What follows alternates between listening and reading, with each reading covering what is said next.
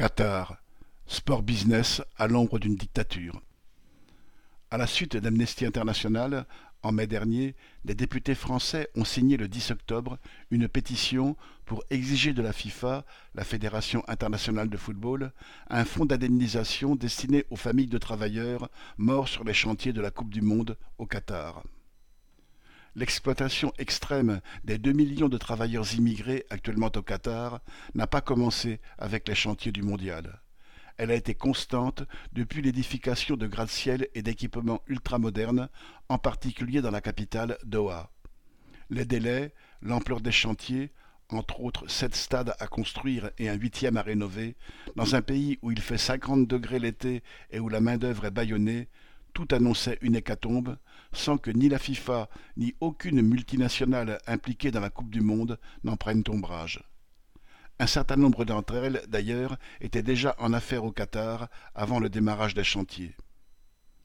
Le sort des forçats de la Coupe du Monde a depuis été attribué au kafala, un type de contrat de travail archaïque prétendument aboli depuis 2016 qui ligote un travailleur à son patron et lui interdit de quitter le pays.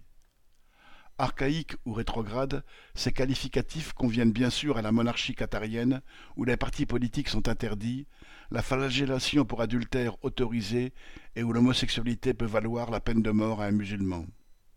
Le million et demi de visiteurs et de supporters devront se plier à un code de bonne conduite sur la consommation d'alcool et les rapports sexuels. Les chemises sans manches, les robes ou jupes courtes seront prohibées pour les femmes ce bagne pour travailleurs et cette prison des mœurs, pour les femmes en particulier, ne fait pas du Qatar un pays du Moyen Âge. Totalement intégré au monde capitaliste, ses ressources pétrolières et surtout gazières lui assurent des revenus considérables.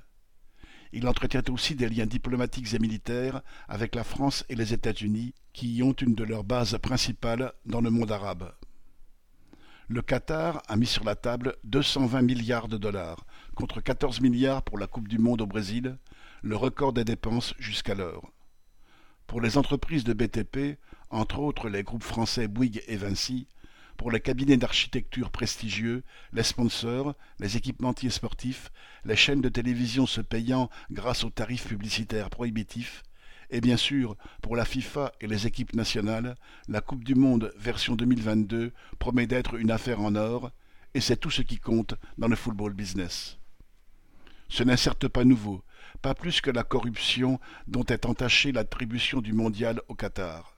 À en croire la presse, tout se serait arrangé lors d'un dîner à l'Élysée autour de Sarkozy et de l'émir du Qatar, avec, comme contrepartie, le rachat du PSG, un contrat de 24 avions Rafale et un bon pot de vin pour Michel Platini. Pour rappel, l'attribution de la Coupe du Monde en Allemagne de 2006 a donné lieu à un procès pour corruption, stoppé au bout de quatre jours par le Covid et qui ne reprendra jamais grâce à la prescription. À partir de l'ouverture du mondial, le 20 novembre, la famille régnante sera encensée pendant un mois grâce aux beaux offices de la FIFA, en laissant dans l'ombre qu'elle est impliquée dans le financement d'organisations djihadistes en Syrie et en compétition pour se hisser en puissance régionale face à l'Arabie saoudite.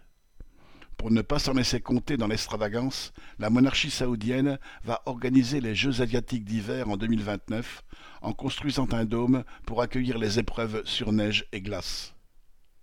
Le Qatar déverse une pluie de dollars inédite dans le foot business et en espère en retour un gain politique sur le plan de son image et de sa position internationale. Pour le reste, il faudra bien que les matchs se jouent, et même les plus passionnés de football devront certainement avoir le cœur bien accroché pour les regarder. Boris Savin Qatar, sport business à l'ombre d'une dictature.